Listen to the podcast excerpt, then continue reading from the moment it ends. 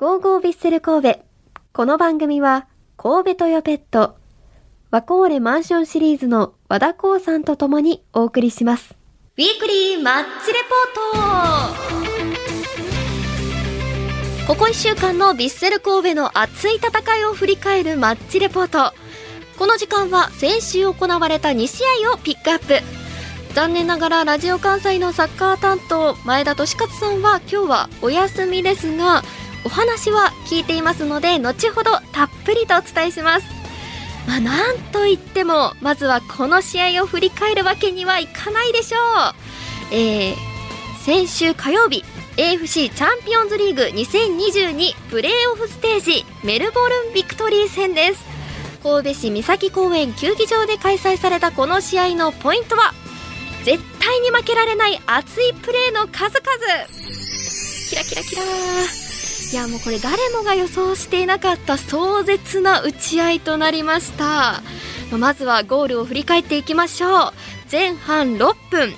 右サイドからの折り返しがクリアされたところでボックス内にいたイニエスタ選手がボールを拾って素早く左足を振り抜いて先制点を奪取しました。いやーすごかったですね。感動しましたよ。もうちょっとうるっときましたもんね。これでもう決まると思ったんですが、まあ、前半12分と後半71分にメルボルンビクトリーに点を取られてちょっとねもうヴィッセルもここまでかという雰囲気が流れましたがちょっとこの日のヴィッセルは違いました。後半30分神戸ボールの左コーナーキックで途中出場の初瀬選手がクロスを蹴り込みます。中央の菊池選手が頭で前に送ったところ反応した大迫選手のシュートで2対2これで試合を振り出しに戻しました。その後後半42分酒井豪徳選手との連携から右サイドでボールを受けた山口選手が低い弾道のクロスを供給。ニアにいた大迫選手が右足で合わせる難しいシュートを沈め神戸が再びリード。これで3対2もうねここで終わってくれとも思いますがもう土壇場の後半45分にメルボルン・ビクトリーがまさかのゴールで3対3で試合は延長戦となりました。もう選手もね体力がもうギリギリですよね。もう本当に見守っていてもう手に汗握る試合でした。では延長戦前半5分ヴィッセルサポーターに歓喜が訪れます。イニエスタ選手の絶妙なパスに抜け出した途中出場のユルキ選手がボックス左から中央に折り返すと同じく途中出場のリンコン選手がネットを揺らしました。これで4対3もう本当にねもうどうなるのかと思いましたけどこのまま4対3で試合終了となりました。ベスト4で終えた2020年以来2年ぶりの本大会出場を決めました。そして今シーズン初白星をゲットです。もう本当に嬉しいことがたくさん続きますよね。それでは2得点を決めた大迫選手のインタビューを聞いてもらいましょう、まあ、大会は違いますけど、まあ、僕たち、まあ、僕も2試合ここ欠場してたので、ま、外から見てチームに今何が足りないかどういう雰囲気でもっとやるべきかっていうことは、えー、すごく感じましたし、まあ、それをやっぱ経験のある、まあ、僕であったり蛍であったり豪徳であったり、まあ、そういった選手が、えー、ピッチ外じゃなくてピッチ内でもっと出していこうっていうふうには、えー、話し合って、まあ、それを、まあ、今日ピッチの上で表現できたんじゃないかなと思います、まあ、もちろん、えー、勝ったことは、えーまあ、素晴らしいことですし、えーまあ、ただ、えー、改めてやらないといけないことピッチの上で、まあ、選手それぞれ分かったと思うし最低限、えー、今日のような、えー、姿勢っていうのを見せないといけないなと思います。いや得点を決めたのは大迫選手ですけど、まあ、他の選手のいいところが出るようにこう見ていたっていうのがすごいなと改めて感じましたさあこの試合をラジオ関西のサッカー担当前田利勝さんはどう見ていたのかお話を聞いています、えー、まずは試合前の選手の雰囲気を教えてください。そうですね。選手たちだけじゃないと思うんですけどいろんな意味でえー、全体的にそうやっぱピリピリしてたというか、緊張感があったというか、はあ、この試合に本当にかけるという、この試合に逆に負けたら、本当に大大事なんだっていうぐらいのそういう緊迫感がありましたね。まあ、いろんな意味でやっぱりこのクラブとして今年の目標はアジアのクラブナンバーワンを取るということだったので、あの ACL プレーオフで負けるということは、その権利が、ね、すぐなくなってしまうということですから、やはり大目標に向けて、えー、一番落とせない序盤のもう一番っていうのはあったと思います。いや緊張感っていうのはもう私たちも見ていて感じましたけどやっぱりまずこの前半6分のゴールがねチームをいい雰囲気にしてくれたのではないでしょうか。では聞いてみましょう。イニエスタ選手の1点目のゴールはかなり難しいシュートでしたよね。難しいですね。高い難しいゴールだったと思いますし、はい、やはり多分その今までの試合以上にこう一段ギアを上げた感じの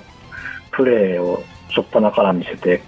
くれたなっていう感じはします。その勝負に対するこだわりというか、そのここぞという時にどういうプレーをするかとか、まあ、あとはその失点シーンの悔しがり方とか、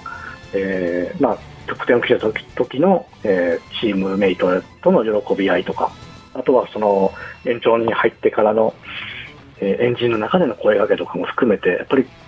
ここは絶対落としたらあかんぞみたいな感じはあのすごく雰囲気で取れましたね。はい、まあ、延長に入る前にエンジンを組んでいたところはとても見ていて印象的でした。そして大迫選手の2得点のゴールについてはどうでしたか？やっぱりすごいですね、本当に、まあ、よく半端ないという言葉がありますけど、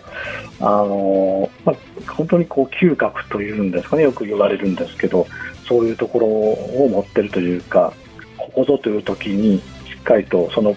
ポジショニングの絶妙さというか、そういったのを、やっぱりあの2つのシーンでは見せてくださいましたし、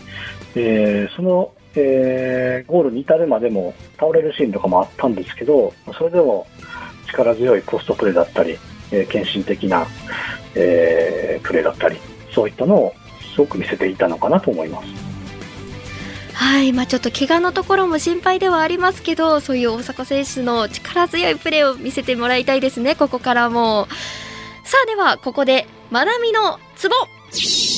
毎週私のツボにはまったポイントを紹介していきます。今回のツボは7回も点が動く試合ってすごいです。まあ7点って言っても、まあ、相手が3点入れてるわけですが、まあ、そもそも7回も点が動く試合って今までになかったんですよ。もう本当にドラマワンクール分一気見したかの時のような、まあ、心の揺さぶられ具合。もう今年見ていて一番楽しかった試合ですね。もう勝ったっていうことがなければそうじゃないかもしれないですけど本当に勝ててよかったです。ねなんか選手も生き生きしてるように見えましたしゴールは涙が出そうになりました。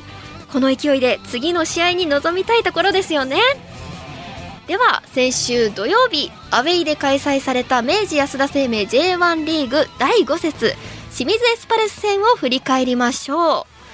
初白星をゲットし勢いに乗っているヴィッセル。リーグ戦も初白星ゲットでいきたいところ。ただ前半からコンパクトに守る清水をなかなか崩せません。それでも危ない場面をゴールキーパー飯倉選手の好セーブで失点を防ぐと後半22分、イニエスタ選手、ボージャン選手、小田選手を一気に投入し、イニエスタ選手を起点に小田選手のスピード豊かな突破を見せてチャンスを作り出します。後半40分過ぎには、初瀬選手の折り返しをイニエスタ選手が流し込みゴールかと思いましたが、初瀬選手のキックがゴールラインを越えていて認められませんでした。もう本当にもっと早く言ってよって感じですよね。で、こちらで試合は0対0で引き分けとなりました。ま J1 ではビセルは4分け3敗、勝ち点4となり、開幕から未勝利記録をクラブワーストの7試合に更新してしまいました。ね他のチームはまだ5試合とかだと思うので、7試合していて、ちょっと順位が低いのかもしれません。ちょっと悲しいですが。えー、それでは試合後開幕戦以来の出場ディフェンスで先発した大崎選手のインタビューを聞いてみましょう。そうですね個人としては、まあ、開幕戦以来の出場で。うん、まあ、後ろ無失点で終えようっていうふうに話していたんでそこはうん、ポジティブかなとは思います。うん、まあ、今日なんかは、まあ、内容もこう非常に悪くなかったかなとは、まあ、感じているんで、まあ、本当に最後決める切るところ、あとはまあこう泥臭い試合でもこうまずはこう一勝できるようにまた準備していきたいと思います。まあ、今日は、まあ、内容的にも、うん、非常に悪いものではなかったと思うんで、これを継続して、まあ、チーム全体で、うん、要求し合って、高いレベルでやれればいいかなと思います。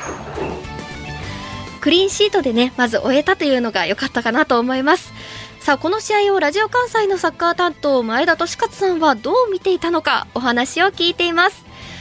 ACL の勝利からいい流れで清水戦を迎えていましたでしょうか？